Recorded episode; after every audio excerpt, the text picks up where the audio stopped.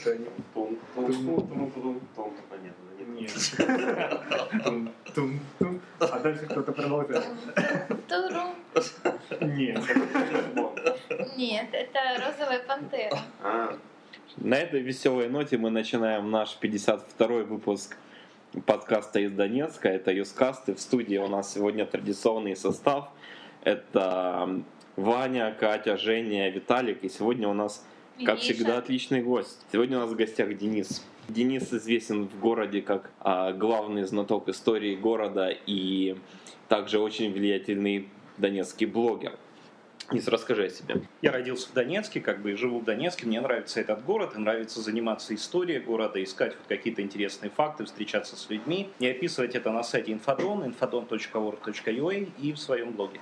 А блог, блог. сайт? А блог denislapin.livejournal.com. И сайт, я уже сказал, это infodon.org.ua. Милости просим, это на данный момент самый большой сайт о истории Донецка. Я надеюсь, что он будет расти. Каждый день туда добавляются материалы, какие-то авторские статьи, фотографии уникальные, истории об интересных людях. И вот с недавних пор даже небольшие видеофайлы с рассказами об истории города. Ох, как вы сразу с рекламы начали, Денис. Но потом не дадут. но это же не основное занятие. Ну, скажем так, в данный момент э, можно сказать, что это такое важное занятие Короче, для вы меня. ден- то есть... деньги за это получаете? Нет. Нет. А как же Нет. вы живете тогда? А, ну, я пишу некоторые тексты для ряда людей, то есть для одной киевской Мгм. компании, она называется CitySoft, и, в общем-то, это мой заработок. А по профессии вы историк или краевед? Или... По профессии я не историк и не краевед. А кто И же? я до сих пор не могу закончить свое высшее образование. То есть мне сказали, что с таким количеством хвостов мы вообще удивлены, как вы оставались студентом, но я пару лет не ходил в университет. Ух Да, ты. я должен был быть философом. Ух ты. Но не сложилось пока. Это отличный, Ну а там посмотрим. это отличный пример для подражания для наших слушателей, который в очередной раз доказывает, что заканчивать университет совершенно не важно, чтобы быть успешным человеком в наше время. Денис, вот у тебя нет даже несколько сайтов, да, посвященных истории Донецка. Как ты разграничиваешь контент? Что идет в ЖЖ, что идет в большой сайт? Скажем так, в ЖЖ я пишу не только об истории, а вообще пишу о каких-то вещах, увиденных мной. Там, не знаю, сегодня я писал, например, о сначала грамоте, которую якобы Украинская Православная Церковь Московского Патри- Патриархата выдала Кашпировскому. Потом я пытался написать пресс-службу митрополита Киевского. Потом я связался в итоге с пресс-секретарем Донецкой епархии. Оказалось, что это фей. И они написали опровержение, что вот, ну, мы не выдавали грамоту, и вообще это какая-то непонятная грамота. Мы сейчас выдаем другие. То есть я пишу абсолютно о разных вещах. Инфодон — это уже как бы сайт, посвященный исключительно истории города. А почему? Зачем ты этим занимаешься? Скажем так, инфодон начал не я, начал мой товарищ, его зовут Алексей Федько, он программист. И вот программная часть и большая работа, которая делается на этом сайте, это его. Мои это больше материалы, какие-то книги, почему я этим занимаюсь. Но вот в какой-то момент, наверное, я стал очень остро ощущать вот какую-то связь там с предыдущими, может быть, поколениями, как бы это странно не звучало. Я начал там ходить в архив, заниматься, искать какие-то материалы. Одни из первых старых газет, которые я перерыл, я это сделал лишь для того, чтобы найти там некрологи на смерть моего прадеда, который был старейшим печатником сталинской городской типографии. Да, Сталина так назывался Донецк до 1961 года. Ну и, в общем-то, вот, наверное, это было таким вот стартом, и я начал исследовать. Буквально там, когда Инфодон стартовал, через полгода, через ЖЖ мы с Алексеем встретились и начали двигать этот проект вместе.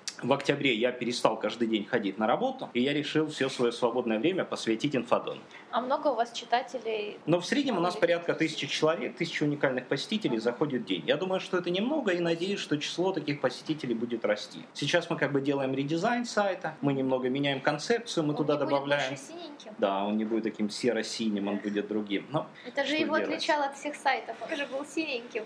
А если у вас, ну вот, э, про читателей спросили, а про писателей, сколько человек вообще в этом занято? И материалы вы берете только, ну, как сказал, авторские, но... Скажем так, иногда мы берем материал, который уже где-то выходил. Например, один из наших авторов, он пишет для донецких новостей, Анатолий Жар. Я не знаю, сколько людей читает его на донецких новостях, у нас его активно комментируют, по крайней мере.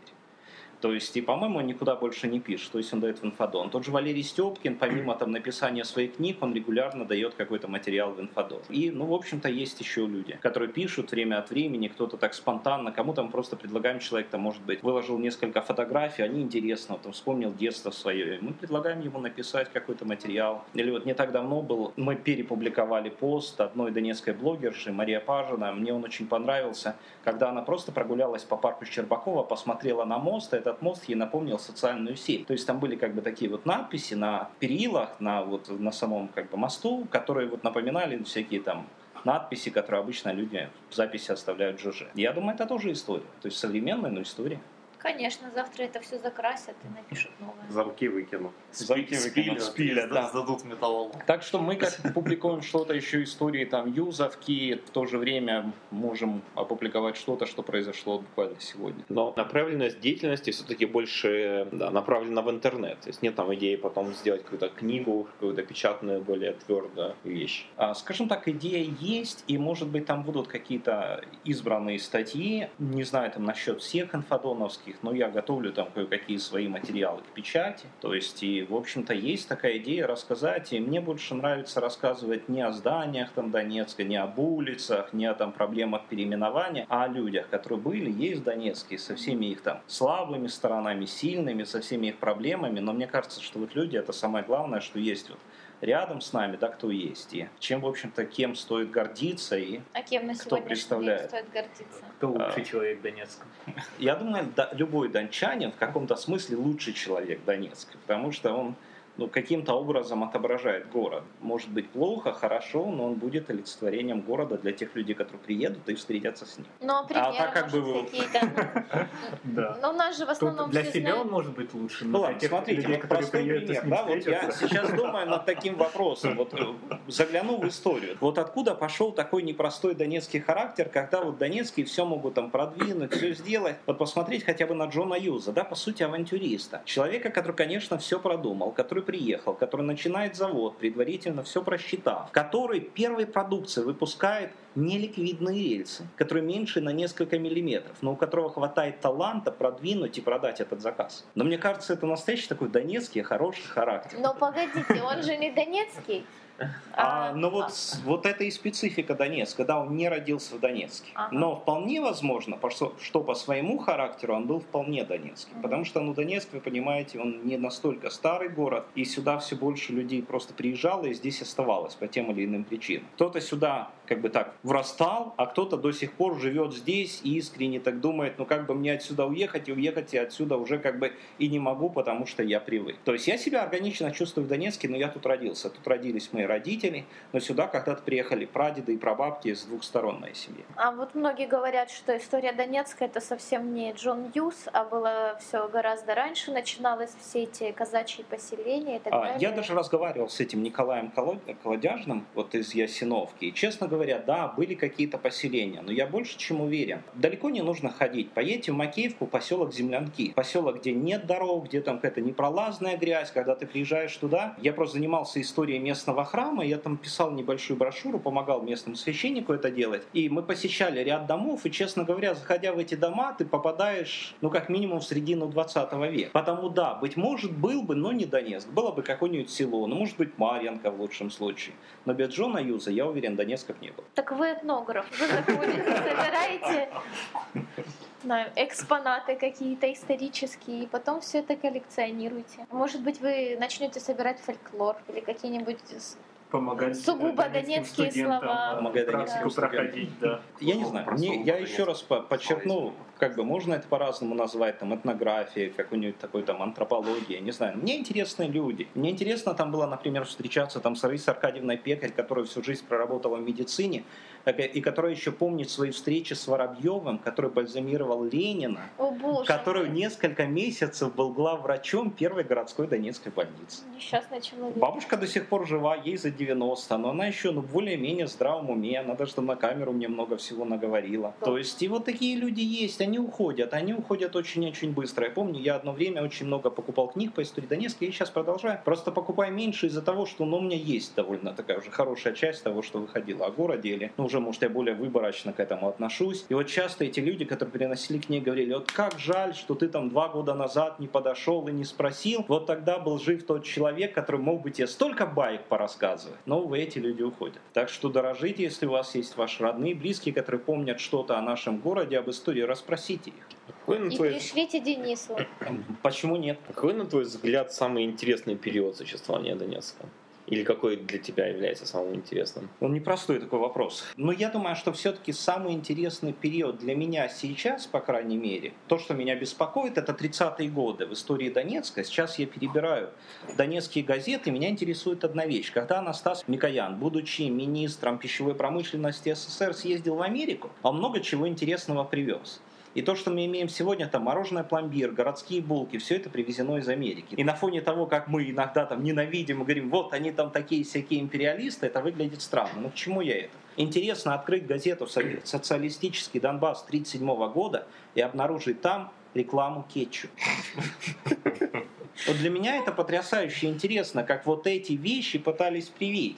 И я как бы недавно разговаривал с одной американской парой, которая, ну, еще более-менее помнит рассказы родителей о 1937 году в Америке. Они говорят, да, действительно, эти рекламы были популярны у нас. И у нас действительно на каждом столе, в любой столовой, в любом доме стоял кетч. То есть вот оттуда это привез. Потом, после войны, это пропало.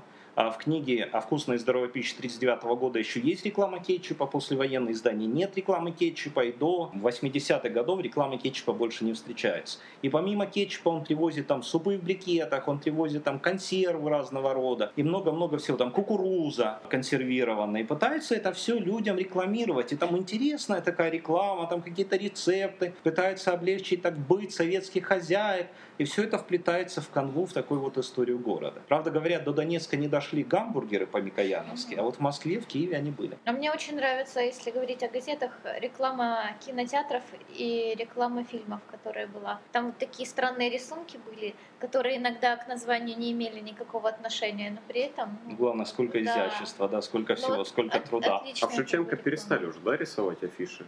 Вот они долгое время рисовали? Да, уже, пожалуй, нет. Это, это же определенный вид искусства. Это вот эти самодельные афиши там. И Нет, по ну уже что же это кто-то, ну, ходят очень, люди. Очень много там ходят всяких смешных. По-моему, сейчас только вот из старых, в кинотеатре Комсомолец, да, где сейчас огромный там оружейный магазин, они же там сейчас восстанавливают кинотеатр, они хотят сделать такого советского образца и там показывать фильмы, они делают музей кинематографии. И вот там остался дедушка, который начал работать в комсомольце или в 85-м или 84-м году. Ого. Как кем он сейчас в оружейном магазине? Нет, а он как бы он обслуживает, то есть он, по-моему, там какой-то специалист широкого для показа профиля. кинофильмов, да, ну такого широкого профиля, он таким чемоданчиком интересным бежал, когда мне его представили, то есть я не знаю, кем он точно работает, но я думаю, каким-нибудь слесарем, Денис, а вот смотрите, обслуживающим персоналом. Сейчас собирается вот делать, как вы говорите, музей кинематографии, у нас есть музей фотографии, фотографии, но они как-то, ну вот, насколько мне известно, в музей фотографии не очень много людей ходят. Хотя там достаточно, мне кажется, интересные экспонаты. Опять же, история в Донецка в фотографиях. Как вы думаете, почему? Честно говоря, я не был в музее фотографии пока. Надо, наверное, теперь точно почему? сходить. А я первый раз услышал о нем. А, вот как бы, наверное, одна из проблем наших музеев. Наши, у нас там замечательные сотрудники, замечательные музеи. Но вот когда человека вот говорят, вот ты туда не подойди, ты там не тронь, ты там не стань, ты тут, не дай бог, не заплатив 10 рублей, не сфотографируй, то ну, можно отбить, да, охоту, там, ну вот у человека вообще ходить. Нам нужно популяризировать историю, нам нужно ее сделать понятной, нам нужно ее сделать интересной. Даже книги, которые зачастую пишутся об истории города, они слишком академические. Их будет читать только какой-то фанат, которому нужно найти факты. Давайте покажем реальную жизнь, давайте покажем живую историю. Давайте не делать там из Джона Юза идола, давайте не делать там из Туса идола, из кого угодно. Давайте покажем их живыми людьми, с проблемами, с какими-то реальными историями из их жизни. И я думаю, это будет тогда интересно. Это привлечет людей в музей, еще куда-то. Там библиотеки, может быть, вернет людей. Ну, говоря о музеях, вот если у тебя опыт сотрудничества с Краеведческим музеем, например?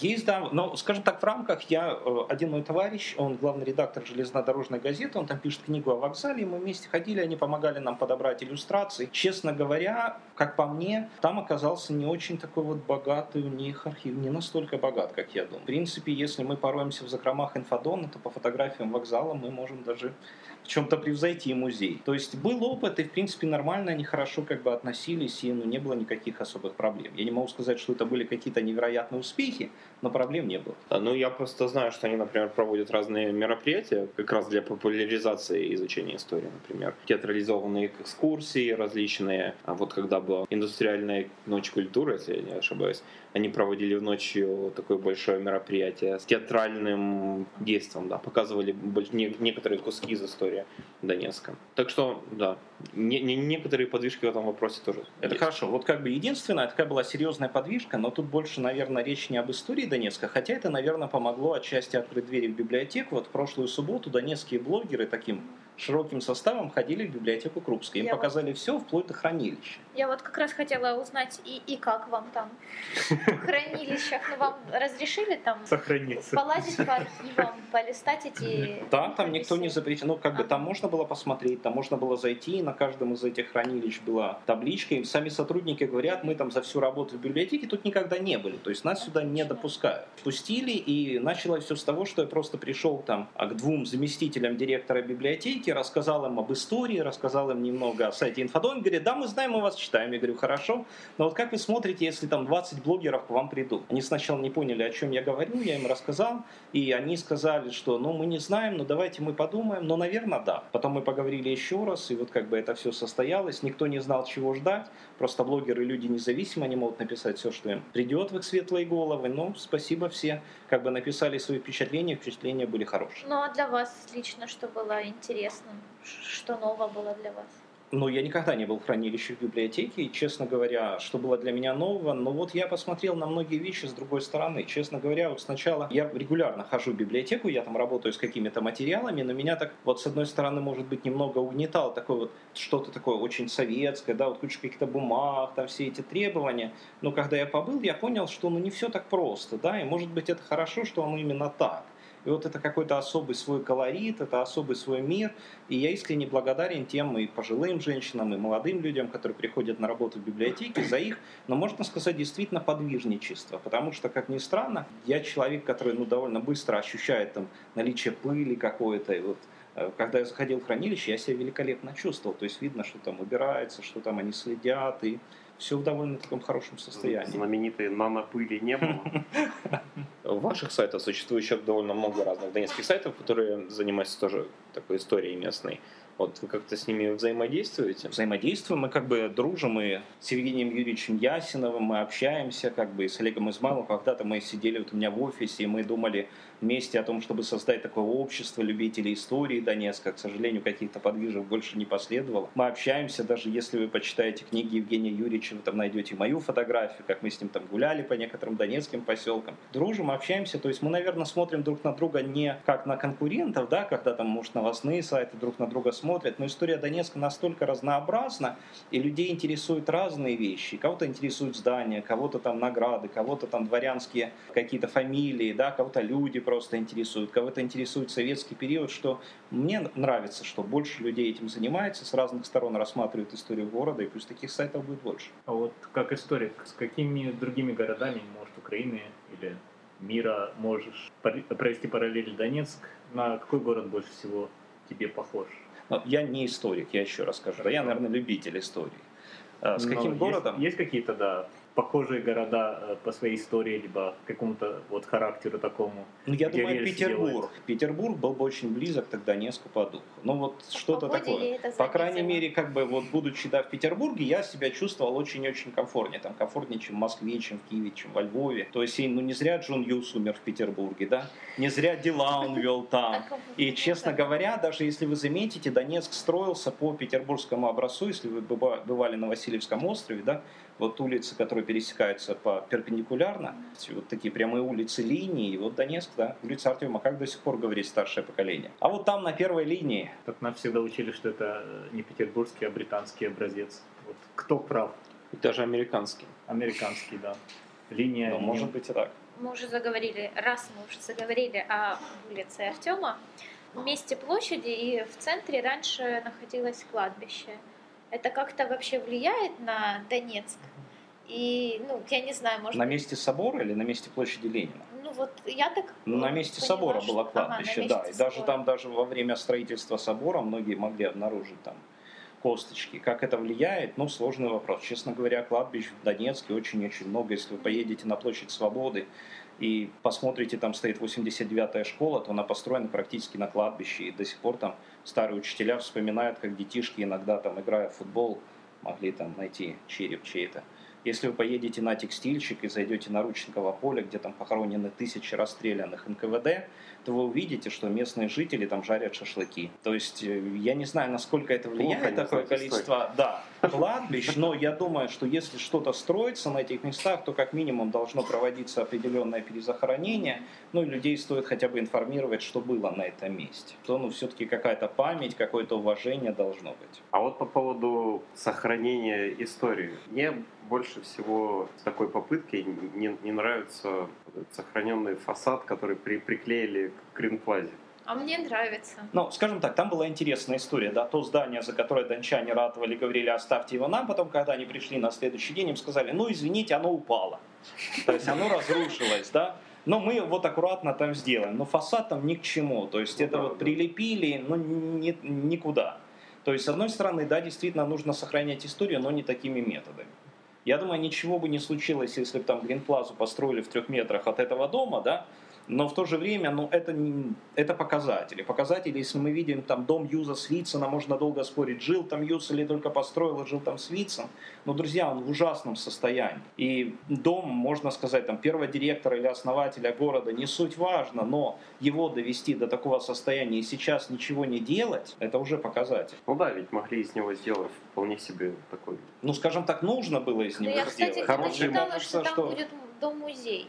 Но Нет, они это уже Хорошо, я когда? думаю, с- Но до сих пор к нему нельзя подойти. До сих пор, если вы зайдете во двор шестой горбольницы и подойдете к дому Юза Свитцена, то на вас там толпа, как бы группа собак, да, сразу бросится, и вы поймете, что дальше вы не пройдете, вы не На будете перелезать. Да, шлаколечебница. Вы не будете перелезать через забор для того, чтобы побывать во дворе этого дома. Хотя это дом с очень серьезной историей. А какие еще есть такие реликвии в городе ар- архитектурные, о которых мы, может, Куда еще сходить? Да, что, еще? э, я думаю, вы в основном видите и знаете эти реликвии, в принципе, сам завод металлургический, да, это самая серьезная реликвия, с которой начался город. Правда говоря, там сейчас вот демонтировали, я не очень понимаю разницу там в трубах, но вот трубы, которые там долгое время стояли. Но я думаю, пока там еще есть гудок, тот легендарный, то все еще нормально. А, та же гостиница Великобритания, да, гостиница 19 века. А, там здание уже там 20-х, 30-х годов, тот же центральный универмаг. Очень грустно, что гастроном Москва закрылся, да, и там теперь безликая Таранова. То есть все-таки это было знаковое здание для Донецка. Пусть оно не было там архистарым, но это был гастроном номер один. Это был первый гастроном, который многие помнили, и у многих там были какие-то приятные минуты детства, когда они туда бегали за пирожным и стаканом сока. Ну, Ленин. Я думаю, да, можно как бы, ну в Ленинграде, спасибо, оставили еще это панно, можно на него посмотреть, да, хотя вот недавно я вызывал такси, я говорю, вот довезите меня к Ленинграду, и мне водитель говорит, а что вы не знаете, что там нет уже Ленинграда, А может что у вас сколько Ленинград? золота? Просветите меня. Уже Торговый центр. Юзовский сейчас, да, то есть на Золотом кольце, на Гарсаде. Ну, пассаж еще. Это Юзовский пассаж, да. А вот это желтое здание, я не знаю, что это сейчас. Мне говорили, что это какой-то пивной Мы бар. там вчера были. А что за желтое здание? А, э, возле, рядом возле построенный, рядом ЦУМа. с ЦУМом, Мгм. насколько он Ужасный торговый центр. Это торговый центр? Торговый центр Yellow, да? да. Так, Но насколько он вписывается? Ну, честно говоря, после целого ряда новостроек, я уже не знаю, сюда, наверное, вписывается все, что только может. Можно так сказать, насколько там Пушкинский вписывается и многое-многое другое. Вот, кстати, Как по мне, не вписывается. Я бы оставил эту часть э, ну, нетронутой и постарался бы там сохранить старую юзаку. Может быть, не настолько, как многие хибарки на улице Федора Зайцева, но более-менее в таком цивилизованном виде. Но могут же люди там на Пустошево как-то вот украсить свой дом и сделать его похожим, по крайней мере, даже новые здания на то, что было когда-то там в конце 19-го, начале 20 века. А как можешь объяснить вот эту интересную такую тенденцию э, миграции центра Донецка с юга на север? Даже сейчас можно так заметить, что центр раньше это был ниже Демза, вот, потом э, перешел перешагнул через ДМЗ площадь Ленина, а сейчас все как-то продвигается э, туда даже, ну, можно сказать, там Донецк-Сити построили, туда тоже какая-то часть центра переметнулась. Но тут тоже просто мы должны учитывать довольно специфический взгляд наших людей на центр, жить в центре. Да? Практически везде в мире люди стараются жить на окраине, а в центр просто приезжать работать и уезжать назад. Но у нас почему-то человеку кажется, что это невероятно круто, там жить где-нибудь а, поблизости площади Ленина или там Донецк-Сити. Это вот что-то особенное, когда он Не знаю, может это связано с тем, что очень много людей из маленьких городков приезжает в Донецк, и они привыкли там на работу ходить пешком и возвращаться домой, и все рядышком имеет. Но как бы почему мигрирует? Ну, наверное, это определенный такой рост города, и одно время, когда город строился вокруг завода, и там были заводские поселки, ну, понятное дело, где все было, да, когда там был рынок, те же Соловки на месте кинотеатра «Сталь» бывшего, да, а потом этот рынок сослали, потому и назвали его Соловки. Потом мы видим с вами центр города, вот там, где сейчас ЦУМ, да, там тоже был рынок когда-то большой, вот на здании, а, там, где сейчас стоит здание архива областного, там были так называемые обжорные ряды. Вот говорят, именно там Менделеев ходил со своей палкой в 19 веке, и потом написал в своем дневнике, что идти там по земле это нельзя по причине болот. То есть там было очень грязно несмотря на февраль. То есть потом все еще зависит от того, где живет человек. И может быть, если человек живет там в Ленинском районе, в Кировском, Петровском, то когда этот человек скажет, я еду в центр, то он будет иметь в виду Горсад, да, Золотое кольцо. Но если человек живет где-нибудь на пролетарке и скажет, я еду в центр, то он будет иметь в виду крытый рынок. Очень странно. Тоже вот такая. Я вот еще. О, а кстати, тогда Всегда. вопрос, а как рассчитывается центр? Чтобы хорошо... Нет, ну это как бы да, такой вопрос. Я не знаю, как он рассчитывается. Э, Потому что э, когда въезжаешь, допустим, на машине в Донецк, знаки стоят там до Донецка там 19 километров. Вот откуда 19 километров считается, если ты уже э, проезжаешь до границы города, не знаю, там 10 остается. Ну, то есть считается же от центра. Но, насколько я знаю, по-моему, вот все эти знаки дорожные, они считаются от Почты. почтамта, да, от главпочтамта. Мгм. То есть, вот, То есть главпочтамт это центр. ну, смотря с какой стороны посмотреть. Мне кажется, это уже южный начинается. Где-то там. То есть я, я уверен, что для, не знаю, там, жителя текстильщика, который там здесь же работает и здесь же покупает все, что ему нужно, и здесь же проводит свой культурный досуг, и текстильщик может быть центром. А как ты можешь объяснить э, такую фразу, например, вот, а я еду в город? Но многие, когда едут в Ну. центр, они говорят, я еду в город. Это невероятно интересная фраза, и они правильно говорят, потому что долгое время вот поселки как Рученково, там, Петровка, они были оторваны, и они были лишь как пригороды. То есть потом они стали частью города. И вот из поколения в поколение это передавалось, что люди действительно ехали в город. Ну, я, например, Люди из своего местная, поселка ехали в нет, город. но Я, Ну вот, менее... уже Потому говоришь. что ты не знаешь. А мне, мне Ага. кажется, это, это не специфичная вещь. То есть она есть во всех, даже в других языках. Вот в итальянском они тоже говорят, я еду в город, но на самом деле они под- подразумевают центр города, по, по по моему опыту. Они тоже Да, жили поляки тоже говорят. Вот. По ощущениям, вот, вот как вот у меня складывается, ну, я езжу там гулять, да, вот в разные места поближе к центру города. Вот по моим ощущениям, то, что находится в окрестностях бульвара Пушкина сейчас, считается центром города. Вот где-то там, вот на пересечении Гурова и Пушкина, вот там сосредоточен основной Вот центр. где центр мира, да? Мне кажется, говорят, э, я еду в центр жители ближайших районов к центру, жители э, спальных районов говорят, я еду в город. А вот по поводу центрального рынка, ведь его никто так не называет. Почему? Вот все его называют колхозным рынком, крытым рынком. Никто практически его центральным не, наз- не называет в народе. Ну, я думаю, это вполне нормально его называть крытым рынком. Скажем так, его не очень правильно называть колхозным рынком, потому что это был рынок, который был до крытого рынка, и, по сути, сейчас было бы более правильно, да, глядя на надпись на фасаде, называть там колхозным, например, Калининский рынок. Да. То есть, а крытый рынок – это вообще уникальное сооружение, потому что сам проект а, подписывал лично Иосиф Виссарионович Сталин. Это было первое такое вот купольное сооружение в Советском Союзе. Проект, который подписывался, по-моему, в 1952 году, еще подвизировался лично Сталиным. Даже вот до сих пор некоторые сотрудники крытого рынка говорят, что таких зданий в мире всего два. У нас и где-то там в Тунисе.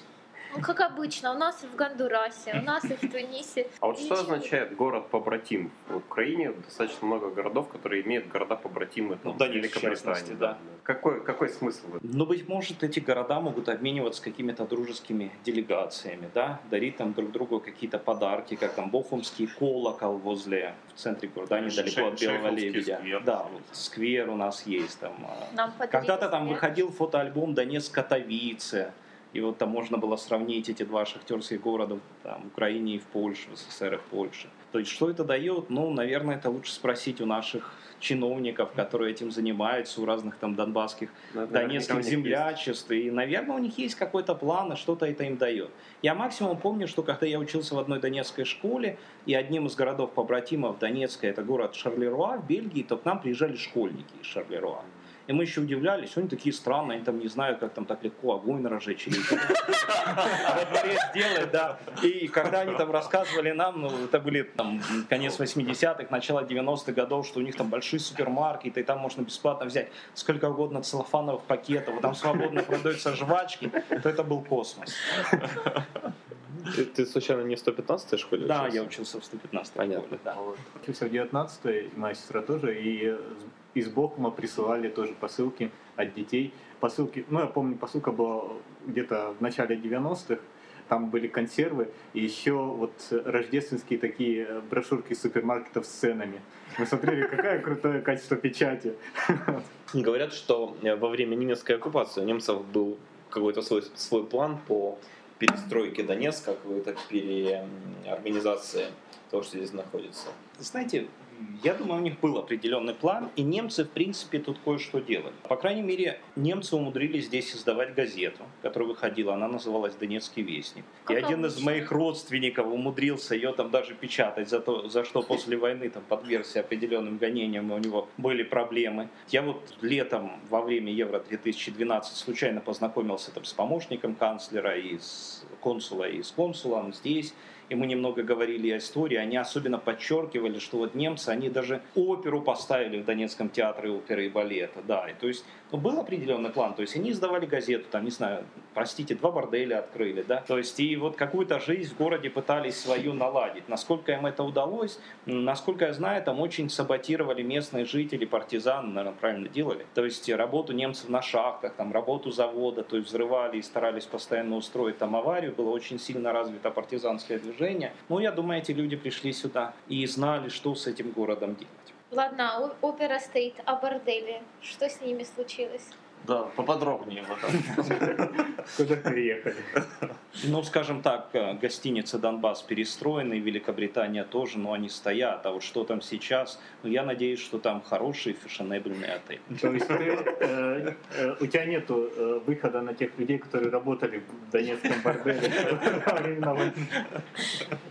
А как ты, кстати, относишься к реконструкции Донбасс-Паласа? Вы называете это реконструкцией? Ну, скажем так, в кавычках, да. Но, в принципе, если человек приобрел это здание, это, конечно, было право. Хорошо, что он сохранил, ну, хотя бы какой-то облик внешний, да? Но, с другой стороны, я не знаю, насколько это важно и насколько это ценно. По-моему, у Перельмана в занимательной физике там упоминалась гостиница «Донбасс», потому что там вот как-то особым образом распространялся звук вот под куполом там вот в Да, поле когда, этой когда гостиницы. идешь, оно там было слышно такие... Ну, в общем, так, шаги. да, вот это отмечалось там у Перельмана. Я не знаю, как там сейчас, я не могу это сравнить. С одной стороны, спасибо, что реконструировали так и сохранили внешний облик.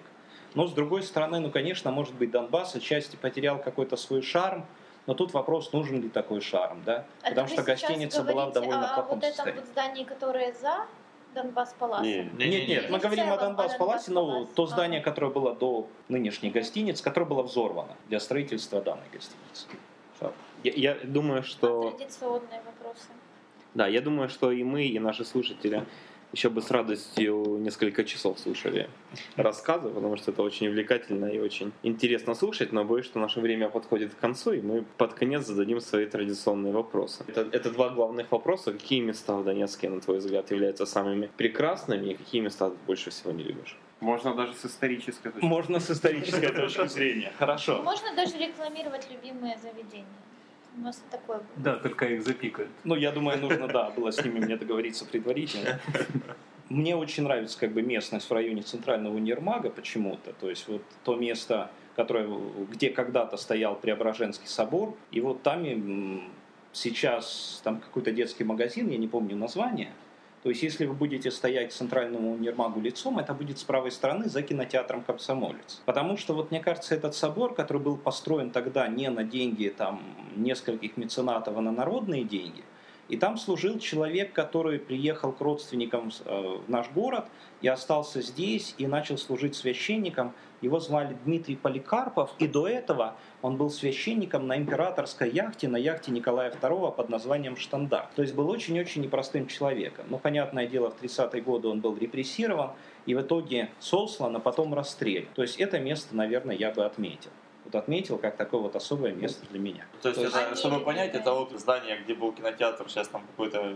Нет, нет, это за кинотеатром. Там вот какой-то магазин, вот магазин, по сути, там когда-то было кафе «Шахтарочка», он построен на том месте, где когда-то стоял И собор. церковь. А, церковь чуть дальше Да, стоит, да, по-моему, церковь Рождества, но вот там стоял Преображенский собор, как бы копию которого поставили на пересечение Богдана Хмельницкого и Артема. А, то есть он там стоит. Он стоял там, да. Они любимые места.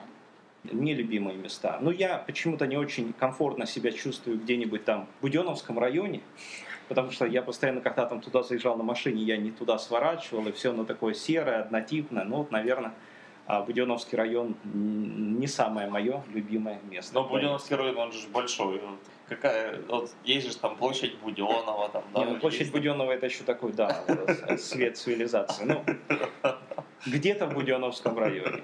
И, честно говоря, мне не очень нравится та часть. Я хоть родился в Калининском районе и первые несколько лет жизни жил там, но я очень некомфортно себя чувствую в этих пятиэтажных каменных джунглях, одинаковых домиках, там вот там Черемушки или там район за Калининским рынком или автомагазин. Ну, Вот как-то мне он такой не по душе. Как же Петровский район. Как А вот Петровский южнее? район мне нравится. Петровский район мне искренне нравится, начиная площадь дома Победы. повыше и... Нет, дело не в домах повыше, там есть зачастую дома, но дело не в домах, наверное, это какое-то внутреннее ощущение. Ну что ж, спасибо большое. Я думаю, что всем было очень интересно, приятно тебя сегодня слушать. Пожелаем успехов в развитии сайтов, вообще Спасибо. во всех Спасибо. исследованиях. И спасибо, что пришел к нам в гости. Спасибо.